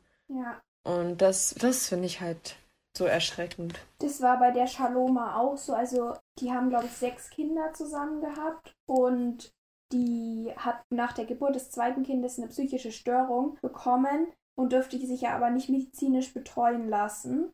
Und es ist so krass gewesen, dass sie ihren Mann und ihre Kinder nicht mehr erkannt hat irgendwann. Mhm. Und da wollte er eben mit ihr fliehen und nach einer gewissen Zeit wollte sie das aber nicht mehr, weil also sie wollte ihm eine Chance geben, aber wollte dann wieder zurück irgendwann weil sie das ja gar nicht kannte. Sie konnte sich mit denen nicht unterhalten, weil die ein ganz anderes Leben geführt hat, weil die ja seit ihrer Geburt in dieser Sekte drin war. Ja, das ist richtig, richtig traurig. Also, ja. wenn man auch hier in Bamberg gibt es ja bei der AEO, also die Aufnahmestation quasi für die Geflüchteten. Da gibt es sehr viele Zeugen Jehovas, weil die auch, also zum Beispiel in Russland oder in der Ukraine und sowas, wurde das ja jetzt verboten von Putin. Und deswegen sind halt auch sehr viele geflüchtet und es gab mega viele Zeugen Jehovas hier. Und ich will jetzt hier nichts irgendwie so also das sind jetzt keine Tatsachen, die, also ich weiß nicht, ob es Tatsachen sind, die ich erzähle, aber ich habe halt mitbekommen, dass viele Zeugen Jehovas in Bamberg waren. Ich weiß nicht, ob du das auch mitbekommen hast. Und ja, doch eine Zeit lang, glaube ich, habe ich es auch mal gehört. Das wurde ja auch verboten, äh, quasi, dass die von Tür zu Tür gehen und Anhänger sammeln, aber es klingeln bei mir im Hochhaus zum Beispiel immer noch voll viele. Ja. Also was heißt voll viele, aber es ist schon öfters vorgekommen, dass sie trotzdem klingeln und trotzdem das versuchen, obwohl es verboten ist. Die sagen dann halt auch nicht, wir sind die Zeugen Jehovas, sondern sagen, wir sind eine ein Gebetsring. Gemeinde. Ja. Und würden gerne dich einladen, zu unser wöchentlichen Beten zu kommen. Und dann geben sie dir einen Flyer in die Hand und dann steht da oben Zeugen Jehovas drauf. Ja. Apropos, ich habe was gefunden im Internet. Da gibt es mehrere Seiten. Ich habe jetzt die rausgesucht vom Hauskirchlichen Dienst. Eine Checkliste zur Beurteilung von Sekten. Die machen wir jetzt nochmal durch, okay? Mhm. Die Gruppe verspricht Orientierung, Sinn und Geborgenheit. Trifft es auf deine zu? Ja. Bei mir auch. Schon der erste Kontakt eröffnet eine völlig neue Weltsicht. Also bei mir auf jeden Fall. So, der Robert Plyer war ja direkt nach dem Beten hin und weg. Ich würde sagen, ja, trifft auch zu bei mir, ja. Die Gruppe hat einen Meister, der allein im Besitz der ganzen Wahrheit ist, oft wie ein Gott verehrt wird, absoluten und bedenkenlosen Gehorsam verlangt und eine sehr autoritäre Führung praktiziert. Paul Schäfer? Ja, das ist Facts einfach, das stimmt. Ich glaube, ich kenne jetzt so keine Sekte, wo das nicht so wäre. Ja, ja. Alle außerhalb der Gruppe haben versagt, einschließlich Kirche, Gesellschaft, Staat, Schule und Wissenschaft. Ja. Ja, auf jeden Fall. Also alle anderen sind in Verbindung mit Satan und ja. Die Welt außerhalb der Gruppe wird in dunklen Farben gemalt. Als Reich Satans zum Beispiel.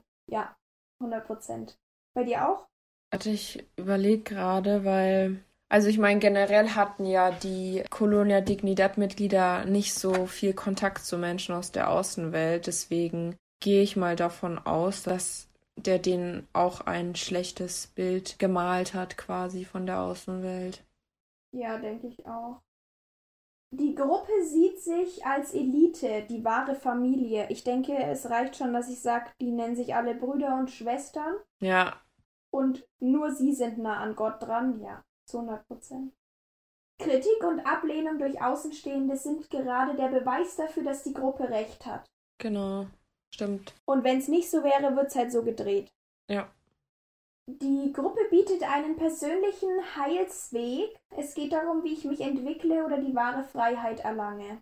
Obwohl sich einige Gruppen Kirche nennen, gibt es bei ihnen so gut wie keine sozialen Aktivitäten. Der Dienst für die Mitmenschen besteht angeblich in ihrer Missionierung. Beziehungsweise müssen sie halt einfach so viel arbeiten, dass sie gar nichts mehr anderes machen können. Ja, trifft auch voll zu bei mir. Also bei meinem Fall.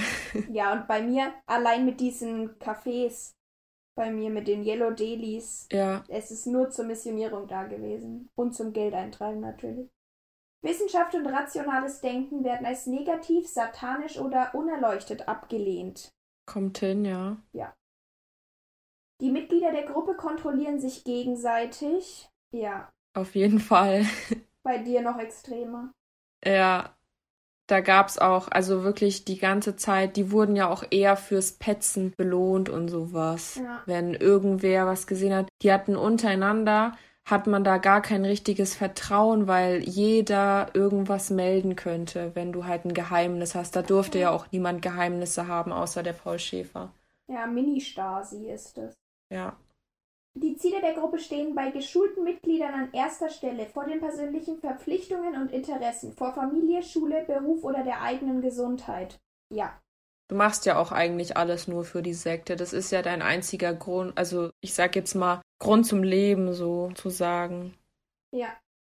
Die Werber äußern sich oft vorsichtig, ungenau, irreführend oder unehrlich über die Glaubensinhalte, Ziele, Ansprüche und Aktivitäten, bis der Angeworbene am Haken ist. Ja, ja, ja, genau, ja. Das war bei dem Robert Plyer auch so, dass das am Anfang eben eine Party war und dann kam das dazu. Ja, ja. Der hat die ja auch mit seinem Internat und sowas. Jugendheim und so. Jugendheim hat er ja gesagt. Ja.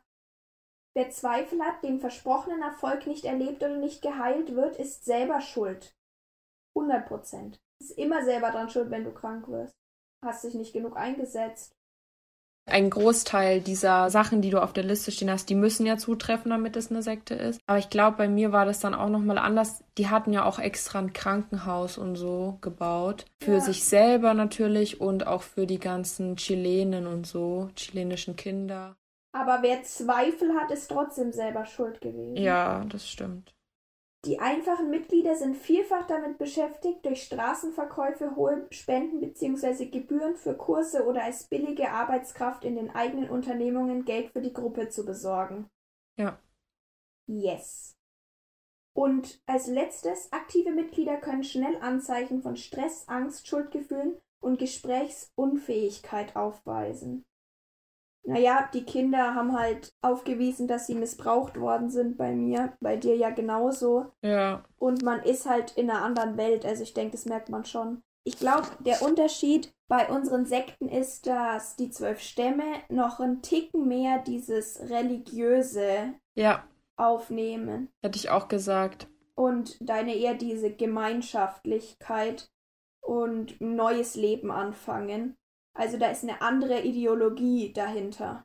Ja, also die am Anfang beten ja normal und so. Auch als Paul Schäfer ins Krankenhaus kam, haben sie die ganze Zeit für ihn gebetet und es gibt ja Versammlungen und sowas. Aber habe ich ja vorhin schon erwähnt, irgendwann mal durften die Frauen ja nicht dabei sein. Also es wurden nicht mehr alle beteiligt und die mussten ja Paul Schäfer dann auch mit also Vater oder Pius oder sowas ansprechen, weil er sich ja selber quasi als von Gott gesandt gesehen hat. Ja, ich denke halt, also bei deinem Fall der Glaube an, wir sind hier sicher, dass da wird was Schlimmes passieren und sowas. Ja. Und bei den zwölf Stämmen ist es halt so, dass sie gesagt haben, ja, durch unseren Glauben wird Gott wiederkehren. Und das war so dieser Hauptgedankengang. Äh, ja. Ja, also wegen mir können wir gern auch noch fünfmal über Sekten reden. Wie gesagt, ich finde es voll interessant. Ich auch. Da gibt es halt auch so viele unterschiedliche. Da können wir dann auch noch mal über was anderes bei Sekten reden. Also nicht nur meine Fakten gerade, die ich aus dem Internet hatte. Ich denke, man sieht auf jeden Fall, dass es sehr gefährliche Sekten sind und waren. Und man sollte immer vorsichtig sein bei sowas.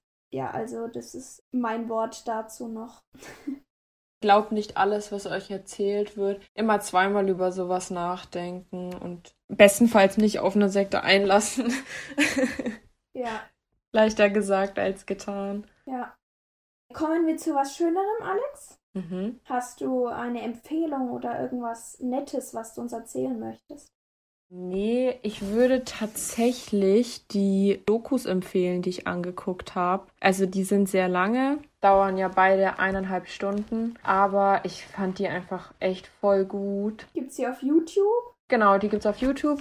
Das ist eine Doku vom WDR, also nicht selber von WDR auf YouTube hochgeladen. Soll von irgendeinem Dritten halt wieder. Genau, von der Bibi Schlenkstol.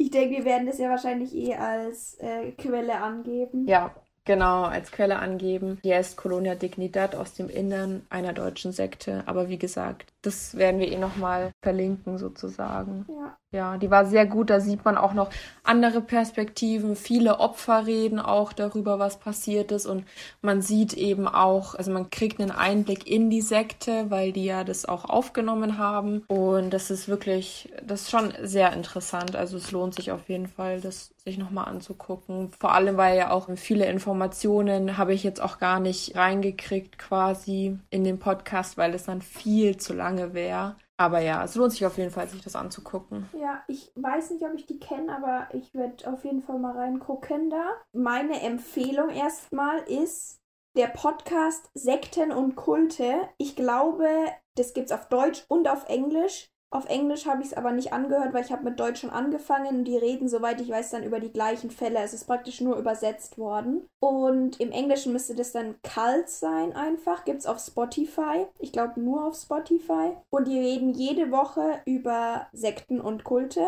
und haben immer zwei Wochen lang eine Sekte und teilen es dann auf, zum Beispiel einmal die Geschichte vom Anführer, dann die Entwicklung oder was weiß ich. Und es ist richtig gut gemacht, also super professionell, sau interessant. Und die haben echt schon viele Sekten da besprochen. Also kann man sich auf jeden Fall mal geben, würde ich sagen. Da habe ich auch zu meinem Fall recherchiert. ja, und noch was anderes, was ich sagen will, ist jetzt keine Empfehlung, sondern eine gute Tat. Und zwar schreibt mal wieder Freunden, wo ihr euch denkt, wir hatten schon lange keinen Kontakt mehr, weil Corona ist. Vielleicht tut es der anderen Person gut, es tut euch gut, ihr könnt euch ein bisschen austauschen und man hat mal wieder jemand anderen, mit dem man spricht. Und am besten ist, schreibt erst gar nicht, sondern ruft direkt an, weil das Telefonieren tut so gut und gibt einem ein bisschen Nähe, die wir, glaube ich, alle vermissen gerade. Genau. Das wollte ich auch gerade sagen. Genau. Und ich denke, wir gehen dann gleich über zu Schmaus oder Graus. Hast du einen Schmaus oder einen Graus für uns? Ich glaube, ich mache mal ein bisschen Abwechslung und nenne mal einen Schmaus heute. Mache ich auch. Und zwar mein Freund und ich, also eigentlich eher mein Freund, hat gestern und vorgestern Teig gemacht, weil er nämlich einen Pizzaofen gebaut hat. Und wir haben Brot gebacken, Fladenbrot in diesem Pizzaofen. Und oh mein Gott, das ist das Geilste, was man ehrlich machen kann. Nicht viele haben einen selbstgemachten Pizzaofen, das ist mir klar, aber ihr könnt das mal im Ofen versuchen. Das ist jetzt eher wieder eine Empfehlung geworden, aber das war einfach das, das Beste, was mir jetzt gerade in der Woche passiert ist. Das war so lecker. Wir haben immer noch was ganz viel. Mein Vater hat es vorhin schon gegessen. Das Fladenbrot hat ihm richtig gut geschmeckt und es geht einfach so nice auf. Ich habe Videos gemacht. Das ist so ein Teig, flacher Teig, ausgerollt. Den tust du da rein und es geht auf wie ein Kissen. Also es, es wird rund und so. Das sieht so schön aus. Wow, das ist echt mega toll. Müsstet ihr mal ausprobieren, selber Fladenbrot backen. Das klingt auf jeden Fall geil. Ich mache beim Brot weiter. Ich habe wirklich einen Schmaus, nicht in Richtung Empfehlung. Ich liebe Baguette. über alles. Also wenn ich nur noch eine Sache essen könnte, also ich weiß, ich liebe Schokolade mit Salzbrezeln, also süß-salzig, geil. Aber wenn ich nur noch ein was essen könnte, Baguette. Und zwar ohne alles. Und ich stehe da voll drauf, weil je länger man ja kaut, desto süßer wird es ja. Und ich finde, es ist so Echt? Geil, wenn das außen wow. knackig ist und innen dann schön weich und am besten noch warm, können ein ganzes Baguette alleine essen. Ohne alles gar kein Problem für mich. Okay, warte, dann habe ich auch einen Schmaus. Das hat nichts mit Brot zu tun, aber ich stehe so unnormal krass auf Essiggurken. Ja, das ist auch was Geiles, ja. Das ist echt ein Snack, den ich, also manchmal gehe ich einfach so zum Kühlschrank und hole mir ein paar Essiggurken raus und esse die einfach so, weil es ist jetzt nicht ungesund und du bist trotzdem irgendwie befriedigt und es schmeckt einfach, es schmeckt einfach gut. Ja. Essiggurken sind nice. Perfekt. Also, okay, es gibt verschiedene Essiggurken. Es gibt so Sandwich-Essiggurken, die schmecken eher so süß, die mag ich auch nicht. Und dann gibt es so nice Essiggurken. Mir fällt jetzt gerade keine Marke ein, aber die sind so knackig und so. Und wow, einfach wow, richtig lecker. Ich habe auch noch welche im Kühlschrank, vielleicht esse ich gleich welche.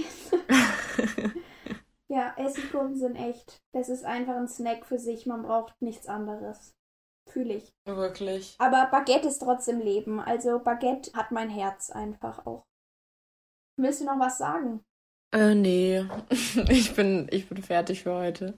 Okay, dann würde ich sagen, danke fürs Zuhören. Dankeschön. Und bis zum nächsten Mal. Ciao.